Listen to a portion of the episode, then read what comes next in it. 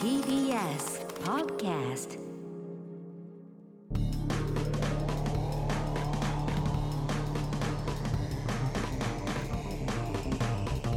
方の決意えー、エレコミックやついです。エレコミック今立ちです片桐仁です。えー、エレガタポッドキャスト、はい新録配信分でございます。はい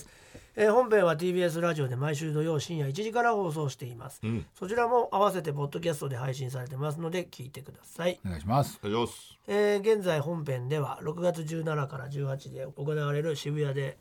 行われるやついフェス2023に向けて、我々がエレガタ劇団として出るそのエレガタ劇団のヒロインオーディションという企画をやっておりまして、はいえー今週で一時オーディションがね無事終了して、次回がいよいよ最終オーディション早いでねヒロインが決定しもう本番となっておりますえ。一時ね16人出てくれましたからね。ねえいやこれ難しいよなかなか本当に楽しみですよねうんどういうことになるのかねもういよいよ近づいてきましたやついフェス、ねえそうですね木梨の会でもドリームさんはね、やついフェス行きますおやるり方と約束したんでとお話をしてくださっておりましたいけやどーねだからまあオープニングからね我々もいやいいですよね行かないとみんな盛り上が方りのま歌をす歌うのよかな盛り上がるでしょそれはね本当オープニングでやり方の歌を歌うってよくわかんないですけど、ね確かにねやついフェスまあまねあまあれでも変えれるもんねどんだけでもまあねそうだまあまあでも歌手ね入れ方は別に入れ方じゃなくてもねえーそんなわけでございましてね、近づいてきてますけどもぜひぜひはい皆様ねチケット発売中ですねで我々の今、えー本人役で出てるドラマ、はい日曜の夜ぐらいは特別コンテンツ「エレキコミックのあだ名くん」という番組がいいよ TVer で配信されているうんこれは面白かったねこれはどういうことなんですか何がですかどういう扱いなんですかどういう日こと曜の夜ぐらいはのチャンネルなんですかあれ今 TVer ってもういろんそうあそうだねなインタビューとかいっぱい確か出にねるのよ、ドラマがやると。あそーの枠だよそうだねねコンテンツなんか TVer 用コンテンツ、制作発表とかのねそうそうそう映そう像記者とか会見ねとかねあ全部出れるんだそうそそういうのが全部紐づいての中の一個として多僕分らそがやっうそうそうてるそういうことじゃないかな、そうあの勝手にそう出てく勝る俳優にあだ名つけてくやつそう最初難しいかと思いましたけどね、やっぱ面白かったですね、うんやっぱいいです6ね月出てこないですからね日曜の夜ぐらそいうはなんですよめいちゃくちゃ言うなおいや本当にだって本当だっにて性格悪いやつ性格悪いじゃんやつばっあかーりそうそういそうやいやそれ本人じゃない本人じゃないからその役役柄のね役役役うんそりゃそうよ知らないもんだってあの3人以外 はもう性格が最悪なやつばっかりが出てくるわけじゃん、周りにそうお父さんとねそおうそう母そうさんそうの毒親が出てくるからねそういう人たちにあだ名をつけるやつっていうそうなんそだよね本当にうだからねちょっとねまたやりたいですねあれそのねいや役に対してじゃあやるわけねそのそうです役の中のその役にあだ名をつけそうるそうだって俺らもエレキコミックだってエレキコミックじゃないからねそうかそうそうかなあんだの番組の中のエレキコミックがうんそういうのをつけてるみたいな、そううんだからい一般の人ってことだよねあとがつ二けてる重ことは三重にねなってる感じのね、そうそうそう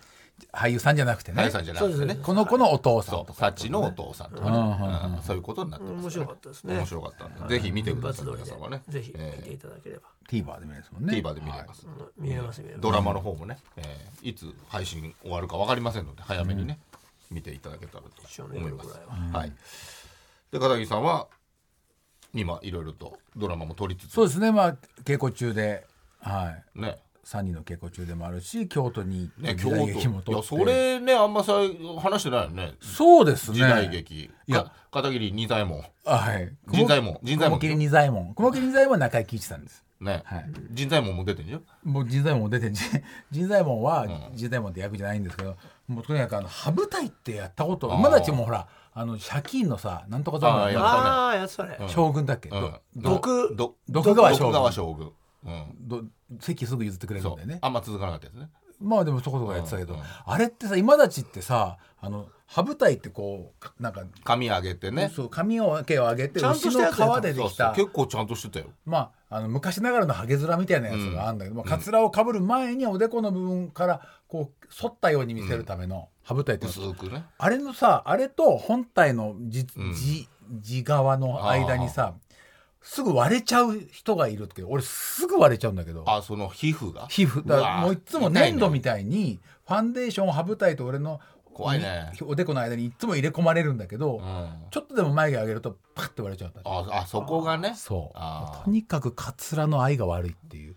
片桐まあさんでもかコントでも活そう動だだねそうもんねそうだいねつもそう俺もっと頭の形が筒だから取れやすいってのも言われたことあるし意外にね、 それやめてって言ってもそれやめたらか頭の形だからねじゃじゃじゃじゃそのさ、それつ止めたら止まらないって言ってもさ、うんまあまあまああそのねゴムでねピンとかね必ず一人だけその白黒棒のゴムつけてるからだってしょうがないんだもんいやピンが痛いってやっぱ言違ううからねピンもつけてんのピンもつけてゴムもつけてんの俺いやいやつけたら取れなくないそれ取れだって取れないでしょピンつけたらそんなに取れるんだってそんなにウェーブしてんだよだって髪もだって今回だってゴムもつけても取れたんだからゴムつけちゃってんのに人材もそう帽子みた いに子供の証 いやあいやいやゴムいやいやだからつけらんないからつけられないでしょそりゃなんだったらあんまり眉毛上げんなって言われたんだからまあそれ眉毛上げれないってもうできないんだよもまあまあそう言われちゃうとねうだけど難しいからやっぱ普通の現場と全く違うわけそうか時代松劇竹の撮影所って、うんあまあ、昔の中のたオープンセットが建っててあもう670年経ってんだってへなのにその江戸時え代のもう建ま物を町だもんね移動させたりできるんだってちょっとずつあなんかその感じプラス時代劇の役役をやりつつ、んで監督が全8話で5人いるんだよ。あああすごいまあねドラマもね普通の日本の連ドラまもあね3人ぐらいで回していくけど、すごいのは監督ごとにスタッフもいっぱい変わるのよ。あもうその何々組的なのそうでなすそうのでがす、ね一番最高齢の監督83歳へえまあ時代劇だねでその人は必殺シリーズのファーファーストシーズンのカメラマンでもあるわけ。カメラマンだっだからたカメラマン出身の監督なんだけどこの輪は監督やってこっちの輪ではカメラマンやるのああすごいねはあそうで行ったらもう何が始まるか分かんないのその監督の時は。あそうなんだでほら「おあお兄ちゃんお兄ちゃんおこここからこうやってこうやって歩け」みたいなこと言われてへ「ななんでですか?」って「なんでですかなん本当わけわかんないんだも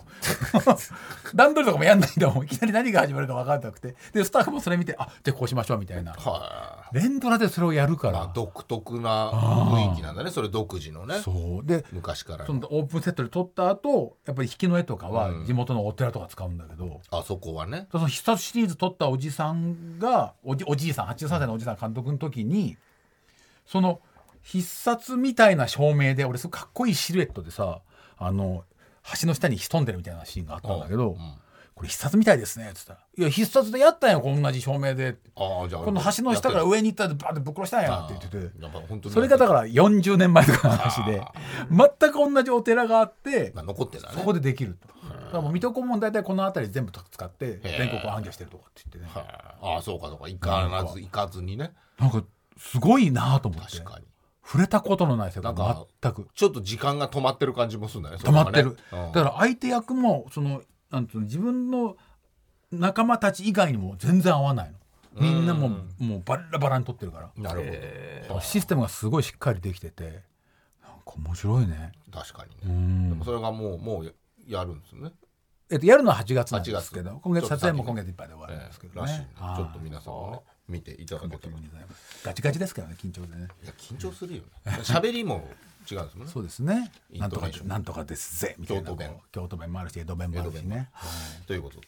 楽しみにしてください、それでは、えーこちらのコーナー行きましょうザ怪談書籍化もされた大人気コーナー「私一回死んだのかもしれません」で紹介されていたような怖い話や不思議な話を送ってもらうコーナーですはい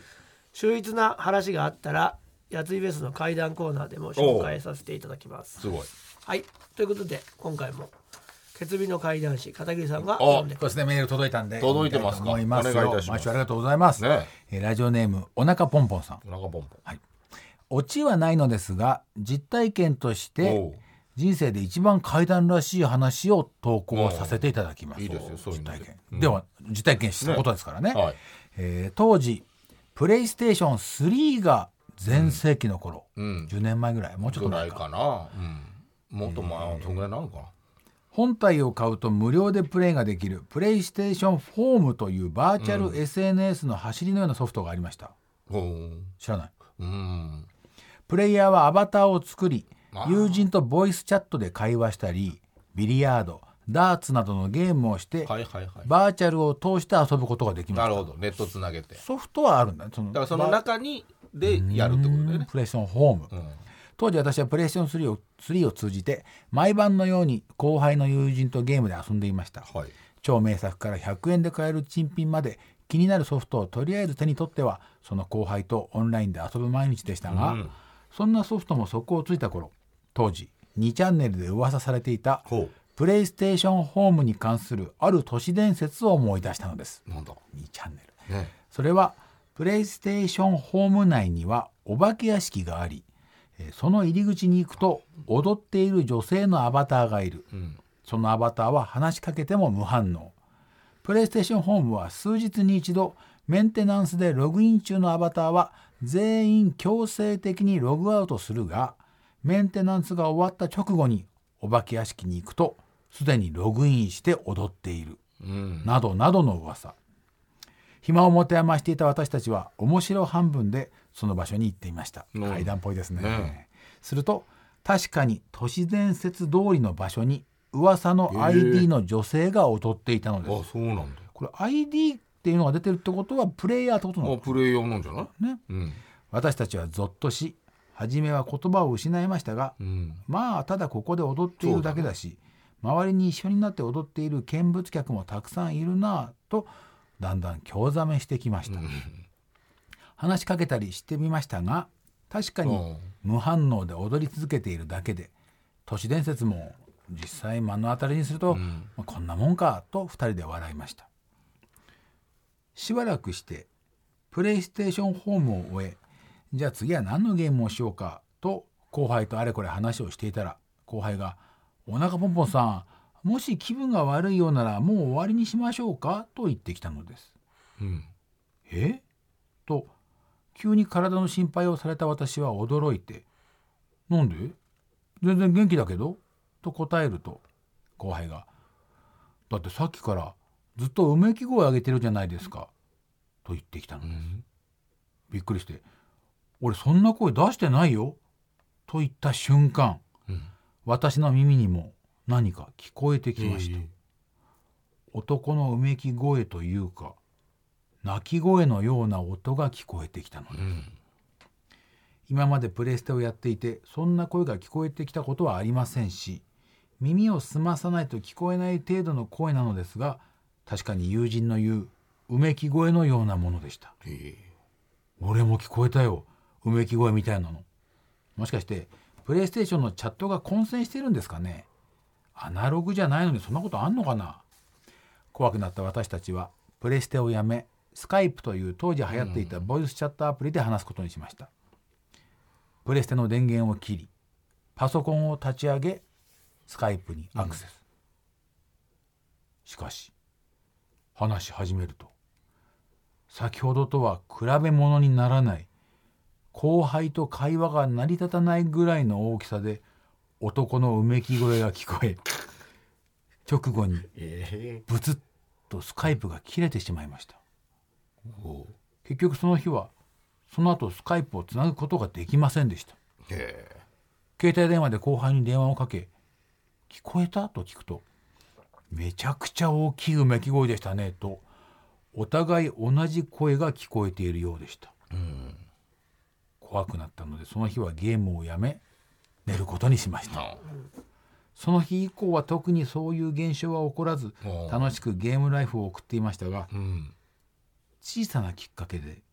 後にその後輩とは絶交してしまいました なんだこの話、うん絶好ってなかなかないけどねこの日た一日だけの話なんですそうね。だねはプレイステーション3い2008年ぐらいから始まっ二たチャンネルはもうあったみたいね。あったよねそりゃねええうんだからツイッターみたいな SNS みたいなのまだないんだね。そうでしょうねうん多分ねそんなに2手チャ軽ンネルにとかミクシーとうか。んかねあーでスカイプは今もあるもんね。怖いねまあネットの混戦っていうことでも夜一人だうっんたらめっちゃ怖いじゃん。あ怖いよねーっていうことあでりがとうございます。お腹ポンポンさん。ということであなたがしている怖い話や不思議な話を送ってください自分の体験談じゃなくても構いませんのでどしどし送ってください宛先は elkt.tbs.co.jp エルカタ .tbs.co.jp ザ階段のコーナーまでお願いいたしますそれでは、えー告知ございましたら最後お願いいたしますはいえー、っとですね今日ですね、えー5月29、えー夜8時からニコニコ生放送にて「えー、やついフェス2023決起集会」が開かれます。私やついとお奥森さつきちゃんが出うー司会でゲストにエアコンブンブンお姉さん、ロビンフッエアコン部トのお都姉市さんっボーてイズ誰なんだよ一発目にス強いーんだよパなーフルーツ、エヌマフミヤ他シークレットゲストもあります、うん。これもお見逃しなくということでございます。そして、えーっと、毎週日曜日ですね、我々エレコミックが、あーラジオのパーソナリティ役で出ております。日曜の夜ぐらいは ABC テレビ、テレビ朝日系で放送しております。日曜10 22時から、はいえーこちらもね、TVer で見逃しで見れると思いますのそうで、です見てくださおい。願いいたします。そして6月の3日土曜日9時からテレビ東京出没アドマチック天国小石川植物園がテーマです。こちらに私出ております。よかったら見てください。はい、えー、私はですね、こんえー、毎週日曜日、あ、ちょ、これいいわ。えー、今、えー、これだ、えーえー、毎週土曜日夜10時から日テレで放送されてます、ドクターチョコレート第7話に6月3日オンエア出ます。そして、えー舞台3に、えー稽古中なので見に来てください、えーチケットあります。6月26日から7月5日まで東京建物ブリリアホール。7月9日から7月13日まで梅田芸術劇場シアタードラマシティチケット発売中です。あの、夏メロをね、えー宝塚の、えー、花房真理さんと瀬名淳さん中心としたメンバーが歌いますんで、ね。最高です。でも知ってる曲はい、が多いんもでうすね。僕らは世代もたまんないと思います。はい。えーそしてエレコミックの単独ライブも決まっております33回の発表会「あゆ」えー7月の21から23日まで、えー東京本田劇場で行われますので、えーチケット E プラス発売中、ねぜひ、えー、やついフェスの後に買やってついフェスも来てください。お願いいたし17、18、はいお願いします。よろしくお願いいたしますお願いします。ということでエレガタの決意ポッドキャスト今週はこの辺でさようならさよなら。